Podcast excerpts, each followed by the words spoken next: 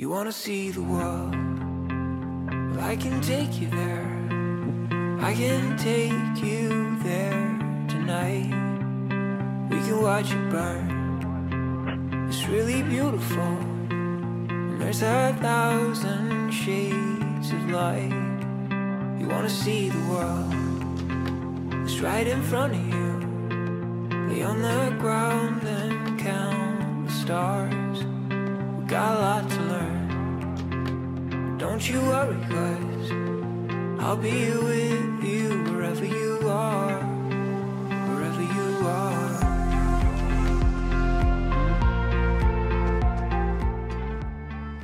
Señoras, señores, ¿qué tal? ¿Cómo les va? Buenos días, bienvenidos. Esto es Tono Deportivo. Hoy es jueves 30 de junio. Los saludamos desde Bogotá, Colombia, en donde emitimos este programa de deportes. Durante la próxima media hora, junto a Omar Pachón, estaremos llevándoles información de primera mano de los primeros deportes en Colombia. El ciclismo, el fútbol, los Juegos Bolivarianos. Omar Pachón, ¿qué tal? ¿Cómo le va? Buenos días. Alejandro, ¿qué tal? Buenos días. ¿Cómo está usted? ¿Cómo están todos los oyentes de Tono Deportivo y mis compañeros con unos juegos colombo bolivarianos? Yo creo que eh, ya se les puede ir cambiando el nombre, ¿no? Pues hombre, ya que empezó a hablar de Juegos Bolivarianos, démosle, démosle paso, ¿no? A lo que ha sucedido en los Juegos Bolivarianos, que me parece a mí mm, ha sido importante eh, para Colombia.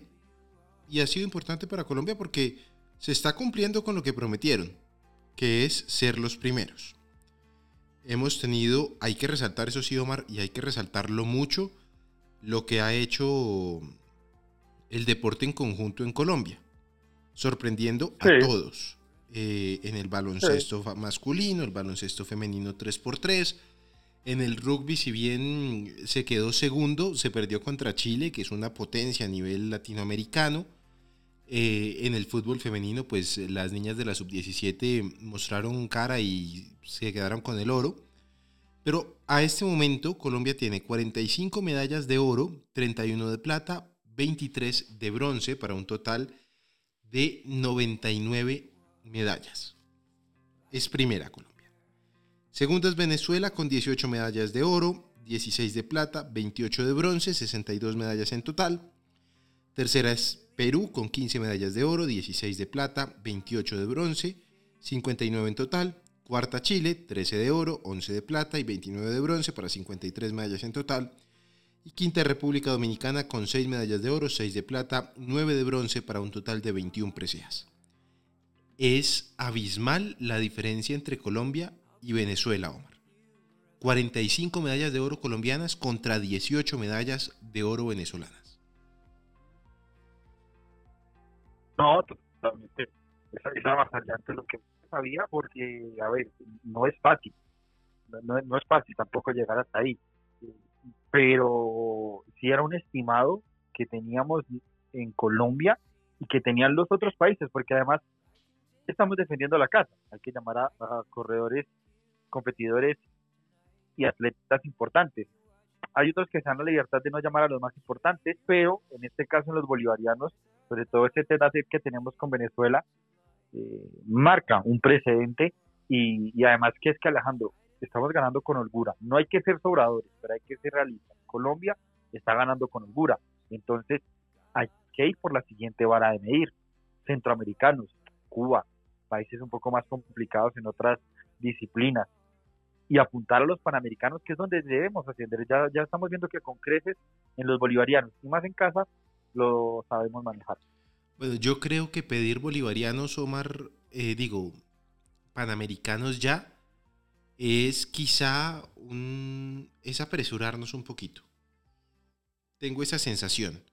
Y tengo esa sensación, Omar, porque es que no estamos enfrentando a los mejores de cada país, porque tengo entendido, me encontré la mañana del día miércoles en el aeropuerto El Dorado con parte de la delegación de atletismo de Venezuela. Y me puse a charlar con algunos atletas, con entrenadores, y me dejaban claro, Omar, que ellos están trayendo a los más jóvenes para empezar un proceso de cara no a París 2024, sino a Los Ángeles 2028. Le empiezan a dar recorrido a estos deportistas para que estén bien, para que sepan a qué, a qué se enfrentan y para que sepan lo que es una cita de este tamaño a nivel mundial. Entonces, a ver, creo que Colombia siempre en bolivariano le ha ido bien. En centroamericanos y del Caribe también tiene la obligación de ganar. Mm, suramericanos, pues vamos a ver cómo nos va. Tenemos la obligación de quedar al menos segundos por detrás de Brasil. Y en Panamericanos, la última vez que fue Perú 2019, quedaron terceros. Quedaron debiendo, entre otras cosas. O sea, alcanzaron el número de medallas que querían, sí, pero no el número de medallas de oro. Y quedaron debiendo en muchos deportes. Ahora tenemos World Games eh, en septiembre, en donde Colombia es potencia en algunos deportes. Está el squash, está el patinaje, pero me parece que hay que ir paso a paso y sobre todo, Omar, un tema del que hablamos usted y yo la semana, a comienzo de semana, el tema Anthony Zambrano. Eh, creo que se puede ir complicando la situación, aunque ya escuché a Anthony un poco más conciliador y un poco más medido en sus palabras, no deja de ser preocupante que a la larga se les pueda salir de las manos ese tema, ¿o yo? Sí, y es algo que lo, hablamos, asesoramiento. Yo creo que Anthony, Anthony es muy joven, y hay que decirlo, lo que, lo que yo comentaba la vez pasada, los deportistas de, de esas tipes, corredores, eh, sobre todo que, que, que, sabemos cómo es el tema de los velocistas, ¿no? Tienen que tener esa rebeldía, pero tienen que estar muy bien asesorados.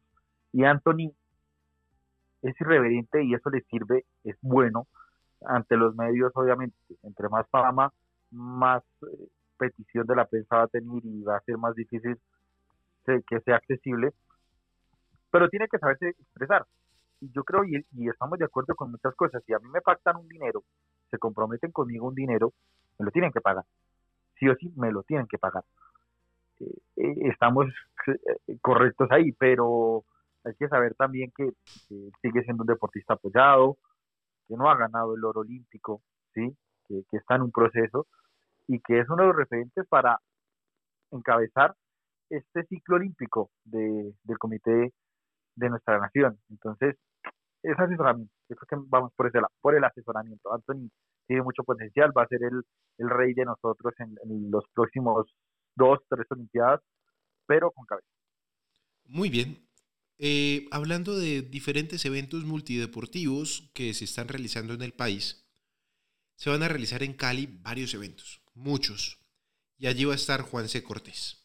Esto nos cuenta el señor Cortés desde Cali. ¿Cómo le va, don Juan? Un saludo para usted y para toda la gente de tono deportivo en la ciudad de Bogotá y en el mundo. Gran audiencia la de su programa y gracias por la invitación. Bueno, he movido Cali por estos días. Eh, se viene la Copa de Naciones de Ciclismo de Pista, es el primer evento que vamos a, albergar, pasada lo que fue el Cali Open de tenis, que por estos días también se juega en la ciudad, especialmente en el campestre de Cali, que por demás era un torneo que no se iba a disputar aquí, pero bueno, por la situación que está viviendo Ecuador, que era el sitio donde se iba a disputar este Open, este Challenger, pues eh, finalmente fue trasladado a Cali y es de admirar la manera en cómo rápidamente se pudo articular que ese torneo se jugara, iba para Bogotá, bueno, en Bogotá no, no había de pronto las garantías porque había otro torneo que se está jugando por estos días también, eh, así que lo trajeron para Cali y bueno, pues ha tenido una acogida importante, ahí por ahí está Nicolás Mejía compitiendo también, varios jugadores también que son importantes, de bastante experiencia y de recorrido contrastados con otros tenistas bueno, que están arrancando su carrera y que todos estos torneos sirven también de alguna forma también para sumar puntos que son importantes a nivel mundial pues en el ranking. Ya después nos metemos en lo que va a ser la Copa de Naciones de ciclismo de pista, se han confirmado unas figuras bastante importantes, 39 países, representación de los cinco continentes. Entre esos se destaca la presencia de Harry Labraisen y el señor eh, Jeffrey Hugland de Holanda que son, digamos, de los pisteros que en este momento más llaman la atención por lo que fue su participación, su buena participación en los pasados Olímpicos de Tokio 2020. También la presencia de Jennifer Valente, que también estuvo en Tokio, estadounidense, que hace parte del USA Team. Y eso, pues, también de alguna forma está llamando mucho la atención en Cali, que por demás eh, ya se prepara para este evento que va a tener entrada gratuita en el velódromo, cada quien con su respectiva entrada, obviamente representación colombiana, de lo mejor del ciclismo de pista colombiana, como es el, tema de Marta Bayona, que viene también enchufada después de lo que fue su buena participación en Glasgow, Escocia, pero también eh, una presentación que se sostuvo de alguna forma en Milton, Canadá, y obviamente aquí en Colombia, pues la idea es que pueda sostenerse, así como lo hizo en Glasgow. Esta es la tercera parada de la Copa de Naciones, como bien se lo decía anteriormente. La primera fue en Glasgow, por allá por el mes de marzo. Después aquí por el mes de mm, eh, abril aproximadamente fue Milton, Canadá. Mayo, perdón, fue Milton, Canadá. Y ahora en julio nos metemos entonces en la tercera parada que va a ser en Cali. Por demás, que la UCI le ha dado bastante confianza, bueno, desde siempre a Colombia, pero más por estos días de reactivación pues del ciclismo de pista, un velódromo que se ha preparado, su maderamen ha sido específicamente limpiado, ha sido pues reparado en muchos aspectos porque todos sabemos que estos maderamen son un poquito delicados, más este velódromo que es semiabierto, entonces puede entrar mucha suciedad, se ha trabajado hasta el cansancio por estos días para que las pistas, para que la pista, perdón, esté en muy buenas condiciones y creo que así va a ser. También obviamente se confirma la presencia de Matilde Gross, que es francesa y que siempre hay digamos, una rivalidad importante con Marta Bayona y ojalá la podamos ver especialmente en el Keirin, la parte masculina también con Kevin Santiago Quintero, con Cristian Ortega, que va a estar ahí y bueno, una cantidad de figuras, así que pues el público caleño invitarlo para que pueda estar en esta Copa de Naciones que va a ser en la semana que viene y que obviamente vamos a tener toda la información en tono deportivo de todo lo que acontezca en la Copa de Naciones. Y bueno, también se alista Cali para el Mundial de Natación con Aletas y se viene también el Mundial de Atletismo. Estas ambos son eventos que están próximos, pero pues vamos a irlos desarrollando poco a poco en estas semanas. Aquí en tono deportivo, para mí un placer, Alejandro Munevar. Y bueno, por acá estaremos más informando desde Cali con todo lo que pasa a nivel deportivo. Soy Juan C. Cortés, bueno, ahí nos estamos escuchando. Don Juan Carlos Cortés nos hablaba, Omar, creo que muy completo el informe del ciclismo de pista. Y aprovechando que hablamos de pista, pues hablemos de ruta, porque comienza el Tour de Francia, la Gran Boucle. Hay tres colombianos que van a ser protagonistas, mm, cada uno a su manera, ¿no? Está Daniel Felipe Martínez, que hará parte de un grupo de líderes, está Nairo Quintana y también va a estar Rigoberto Urán. Exactamente, los tres connacionales que estarán ahí. Y a ver, se puede calificar así, Rigo va por el top 10. Para él es una victoria, es un objetivo ir por ese top 10. Nairo, estamos viendo, estamos en Aspas, hoy tiene una rueda de prensa, vamos a despejar muchas dudas con estas declaraciones que él de cara a lo que top 10, top 5, para qué está Nairo Quintana. Y la se golpeó un poco en Turquía, en, en el Tour de Occitania, pero parece que no fueron golpes y lesiones de gravedad. Y Dani Martínez, que en principio a puertas de este tour va a ser uno de los capos del Ineos, de los tantos capos que lleva el equipo británico. Es ahí el problema, lleva muchos capos. Hay que ver cómo se planta esa estrategia. Importante la crono de la primera jornada en Copenhague. ¿Qué va a pasar? Dani evidentemente va a ser el mejor ubicado, pero cuánto tiempo va a perder con referencia no solo a los eslovenos, sino a sus compañeros de equipo. Empieza la gran bucle, empieza el espectáculo, esta contrarreloj individual en la capital de Dinamarca y en la que vamos a ya dar inicio a la segunda gran vuelta del 2022. Hablando de tenis rápidamente, Omar Nicolás Mejía, que es la raqueta número 2 del país, que seguramente va a estar en la confrontación contra Turquía de Copa Davis, ya se definió que Bogotá va a ser la sede. Eh, ganó en el Challenger de Cali, se metió a cuartos de final, está jugando un muy buen tenis, Nicolás Mejía, se le da bien jugar en Colombia. Va a estar seguramente en el Open de DirecTV, que es la próxima semana, así que vamos a estar muy pendientes de la actuación de este colombiano, que no deja de sorprender y que ahí va poquito a poco. Óigame, hablando de tenis, Omar, ¿usted entendió lo de Camila Osorio? Más o menos, no, sé usted qué entendió para No, no, no, no, o sea, a ver, es que ella se retiró de sencillos por una lesión, ¿correcto?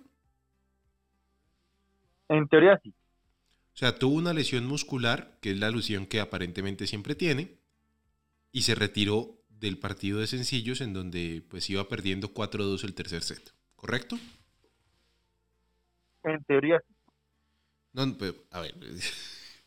No, no, no me dé vueltas, Omar. En teoría sí, no. No, se no, retiró. es que en teoría sí, porque en las dobles lo viví, la viví bien. O sea, en teoría sí, porque estaba lesionada, pero en dobles sí.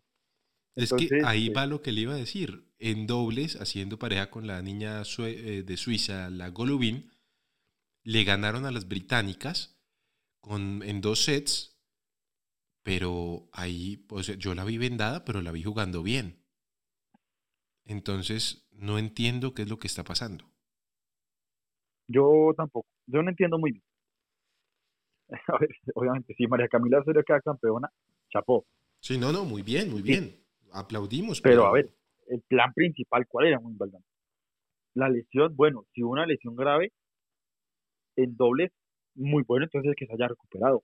Y hay que decirlo, excelente metabolismo que tiene María Camila para asimilar las lesiones. O qué tan grave era la lesión. Yo no voy a decir que fue una excusa, pero María Camila, ella tiene que ser consciente que está para pelear por sencillos y ser la mejor raqueta en la historia del país. Tiene el talento con qué, y usted más que nadie lo sabe. Pero si lo va a hacer por los dobles en este Wimbledon, listo, concéntrese. Pero entonces, en un principio, no entra los sencillos, o diga, y ya, afrontelo. Sinceramente, no estaba bien, no me preparaba bien para los sencillos, de pronto en los dobles, un poco menos de exigencia, rallies más cortos, me puede ir mejor, y lo quiero probar por ahí, no es un fracaso tampoco. Es que yo por eso se lo pregunto a usted, porque, pues a ver, mm, yo la vi en sencillos, la vi sufriendo en sencillos por una lesión, aunque le vi un segundo set impecable en sencillos, que ganó de hecho, pero luego de la lesión pues todos creo que quedamos con la misma duda y es, bueno, ¿y aquí qué va a pasar? Porque si está lesionada no debería estar jugando dobles. ¿O será que hay una presión de tema económico, de tema de patrocinador? Y no hablo de Colsanitas, hablo del otro patrocinador que tiene.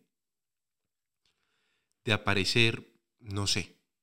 O sea, aquí creo que Omar lo que tienen que hacer es mm, ponderar la salud de la jugadora y, cuidarla. O sea, está muy joven, está muy joven todavía para tener una, una lesión crónica y me parece a mí que, que tienen que cuidarla y evitar lesiones más graves, ¿no? Sí, es lo primordial, es lo primordial. A ver, eh, eh, ¿cómo decirlo? Sin que se tome mal. No solo es trabajar lo físico, es trabajar lo mental. Muchas veces, y hemos visto muchos de los casos que los tenistas, las lesiones o la recurrencia en ellas es por lo mental, ¿sí? Por con inseguridad, por tratar de ser precavido, es por lo mental. Y el deporte, sobre todo el tenis, es uno de los que más mentalidad se necesita para poder triunfar en este y es lo que nos cuesta, no a los tenistas, a los deportistas colombianos.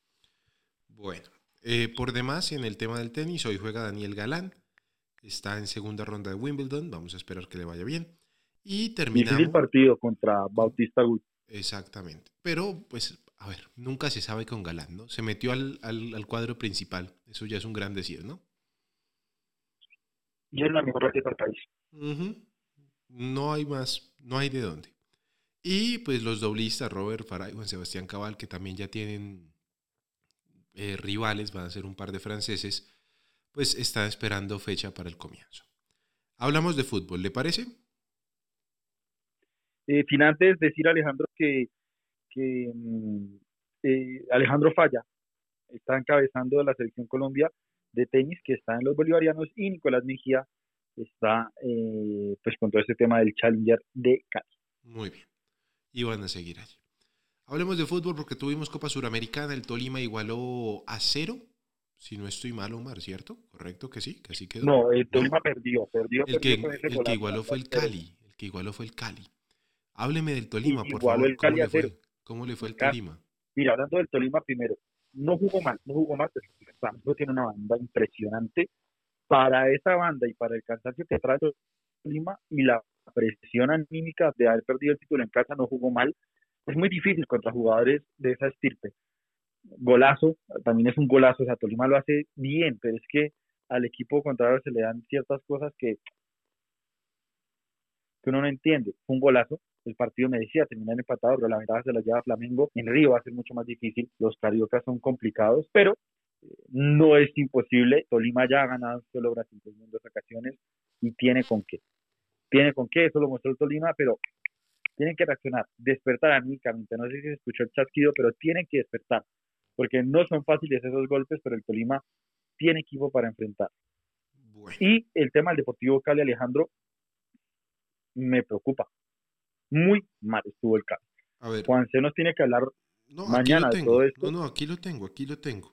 Anoche ah, me mandó, me imagino que saldría del, del, estadio enervado, como normalmente sale él después yo, Yo lo estaría, en, su lugar yo lo estaría. Pero, ¿qué fue lo que dijo? Y no es de, de, meritar a Melgar, porque vimos al técnico, a quien va a ser nuestro técnico, eh, un buen equipo, pero el Deportivo Cali no está para nada. Me preocupa para la próxima temporada.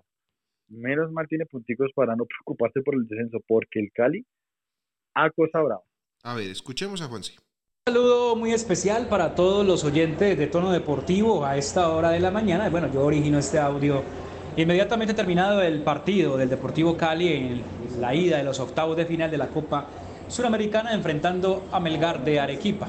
La verdad, eh, pues es un calco de lo que es el Deportivo del Cali el semestre inmediatamente anterior. Un equipo sin muchas alternativas de ataque, un equipo plano, un equipo que le cuesta muchísimo generar ocasiones de gol. Y pues eso se debe prácticamente a que la misma base con la que terminó el torneo anterior, en la que por demás en la liga salió penúltimo, pues es el mismo equipo que arranca en este tiempo. El Cali salió en ese, en ese cuarteto ofensivo, si se quiere, con eh, Teófilo como enganche, con Johnny González, con Harold Santiago Mosquera de mal partido por demás el día de hoy con Ángelo Rodríguez. Pues es muy inofensivo el Cali, es un equipo que no genera ataque, que no mete miedo, que difícilmente te genera 3-4 pases para generar eh, ocasiones claras de gol. No aparecen los movimientos, no aparecen las triangulaciones que son hay veces tan necesarias a la hora de, de abrir espacios. Y por el contrario, se encontró con un equipo eh, interesante, este Melgar, que a veces sin necesidad de mucha presencia ofensiva, con dos, tres pases podía generar las ocasiones más claras. Me parece que Melgar no lo gana por su ausencia de definición, que hoy careció de eso el conjunto de Perú. Y creo que sencillamente lo termina sacando barata el Deportivo Cali, teniendo en cuenta también que termina quedándose con dos hombres menos por la expulsión de Lucumí en una jugada donde salta a cabecear, levanta demasiado la pierna, termina impactando en el rostro del jugador de Melgar y eh, usted sabe que esas cosas ya se revisan, ya no se juzga tanto la intencionalidad, sino también el tema de, que hay jugadas de que aún sin intención son jugadas de roja sencillamente porque pueden ser torpezas o fuerza desmedida. Y lo del Chico Luna, pues sí, eh, la falta de experiencia, la irresponsabilidad de pegarle a un jugador sin balón que termina en detrimento del Deportivo Cali con dos, con dos expulsados. Lamentablemente, pues el equipo no mejora. Es la primera salida en este semestre. Recordemos, y eso no lo vio de pronto mucha gente en la opinión pública, pero el Cali no le fue bien los partidos de pretemporada jugando con Atlético y saliendo goleado por el Cortuluá 4 por 0. A mí lo que más me preocupa de lo que viene para el Deportivo Cali es donde se está colocando la esperanza en un jugador eh, ítalo,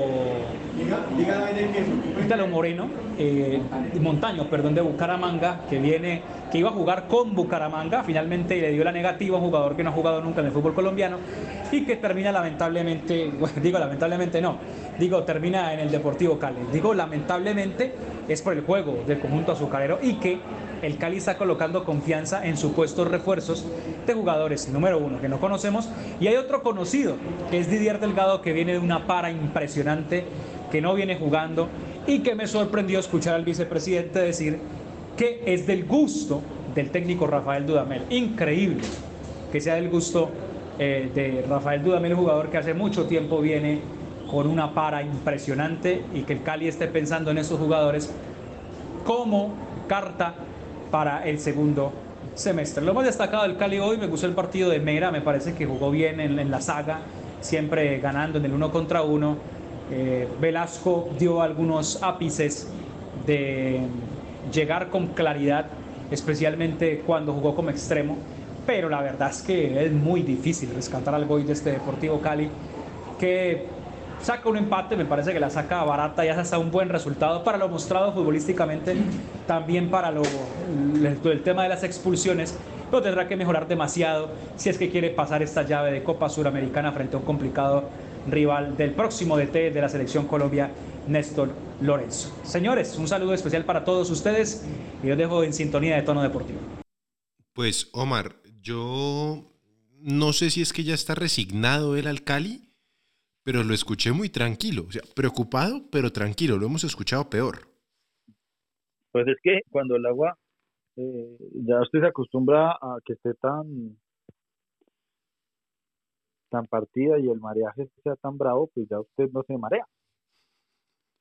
Con Deportivo Cali, ¿qué puede ser peor?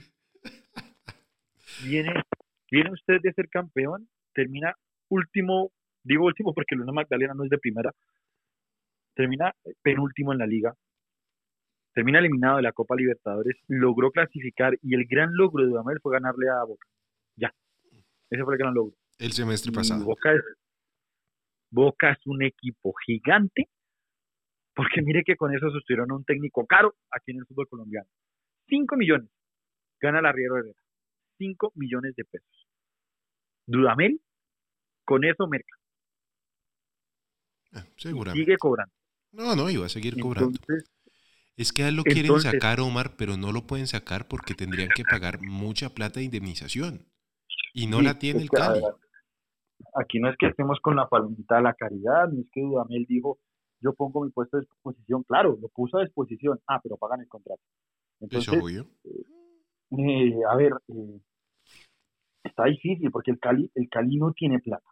Y hay que decirlo, el Cali es un equipo ejemplar, tiene estadio propio, Nunca pero ese estadio no es de ellos, Omar, porque está a la mitad del estadio eh, lo deben al banco. Pues. Pero no, lo, que digo es loable porque el Cali nunca tuvo tema de dinero sucios, siempre ha sido una entidad limpia y legal, muy bien, pero no ha sido bien manejada. Hmm. Y el Cali en este momento económicamente está muy complicado, porque ¿qué pasa? Cuando tiene capitales eh, externos y vienen con una herencia monetaria importante, logran conllevar lo que pasó con la pandemia muy bien, porque no requieren gastos amplios. El Cali requiere un gasto amplio, pero es que no tiene la inversión externa que tiene Millonarios, que tiene Nacional, que tiene América. Sí. La situación digo, empezó porque es que sí, el Cali fue campeón, pero el Cali fue campeón con un problema económico gigante. Y el campeonato, fíjese, no da ni siquiera la plata para subsanar esos gastos. Hoy el Cali no está en ley de quiebras por milagro y porque tiene el ejemplo de Santa Fe, pero para allá va. Bueno, hablamos rápidamente, Omar. Eh, nos quedan minuto y medio para hablar de fichajes. Hablando del Cali, Didier Delgado jugará con el Deportivo Cali la próxima, bueno, esta temporada. En Millonarios parece que llega un, jugador, ¿no? Israel Alba, sí señor, este lateral derecho que viene a la equidad, con pasado en Patriotas. Para un reemplazo como Román, Ginat, no hay oferta oficial por él. Cuenú, no se habló nada con México, no hay nada, siguen millonarios. De Daniel Ruiz solo preguntan, dice, interesante el jugador, pero no hay nada oficial. Y a Juan Pablo Vargas lo tasan en más de 3 millones de dólares. Mm, mejor dicho. Por el lado del Santa Fe, novedades, pues más allá de lo de José Aja que llegó y Jason Perea, hasta ahí, ¿no? El cuadro cardenal. José Enamorado. Cuente con José Enamorado también. También están buscando un, volante, un volante. Arias quiere que sea un volante uruguayo y es lo que quiere Arias. No dijo ni siquiera nombre. Dijo, quiero un volante uruguayo. ¿Por qué? Por la garra, la calidad y la experiencia. Él llevó a Gastón Ramírez al Cali. En el Cali funcionó mientras estuvo él. Pero bueno, en el Bucaramanga se quedó Dairo Moreno finalmente, no va para el Cali, no va para ningún lado. Y en Junior de Barranquilla, pues se fue Borja. River Plate dicen que tuvo que dar dinero de su parte para poder pagar el pase y que Palmeiras quedara contento. Y empiezan a buscar un reemplazo para Miguel Ángel Borja. Parece que van a apostar por Fernando Uribe, que tiene un sueldo bastante alto. y lo querían, lo, querían, lo, querían dejar ir y ya no, ¿no? Ya no, ya no. No, no. Se queda Uribe y quiere entrar alguien más. Sueñan con Vaca. Está complicada la cosa. Junior. Parece que Gareco no sigue, pero es que está complicada su salida, al igual que lo de Fabián Zambuesa, por lo económico. Lo acercaron a Millonarios y le dijeron, mire, ustedes necesitan un refuerzo bueno, les tenemos dos, cojan menos uno. Millonarios dijo, ¿cuánto cobran? ¿Cobra estos millonarios? No, gracias. La cartera. Sí, no, no, ni Santa Fe que quería Zambuesa, ni Millonarios que quiere a Cariaco pueden competir con los salarios que tiene el Junior. Y, y es que el Junior no va a aceptar, no va a aceptar pagarles parte del salario, porque es hacer que aquí. Sí, no, no, no, y los jugadores yo me imagino que tampoco van a querer bajarse, entonces está complicado. No, pues usted, usted, usted, es una ciudad como Barranquilla, que me decirle, la presión que ejerce Barranquilla sobre los futbolistas es nula. Toda la presión siempre va sobre los técnicos, pero los futbolistas bien sabes. Pues bien, con esta información llegamos al final de este tono deportivo. De Nomar, que tenga un feliz día. Alejandro, feliz día para usted, para todos los oyentes este viernes. Atentos, eh, vamos a tener eh, mañana toda la previa, porque el BMX se toma Valle Dupa.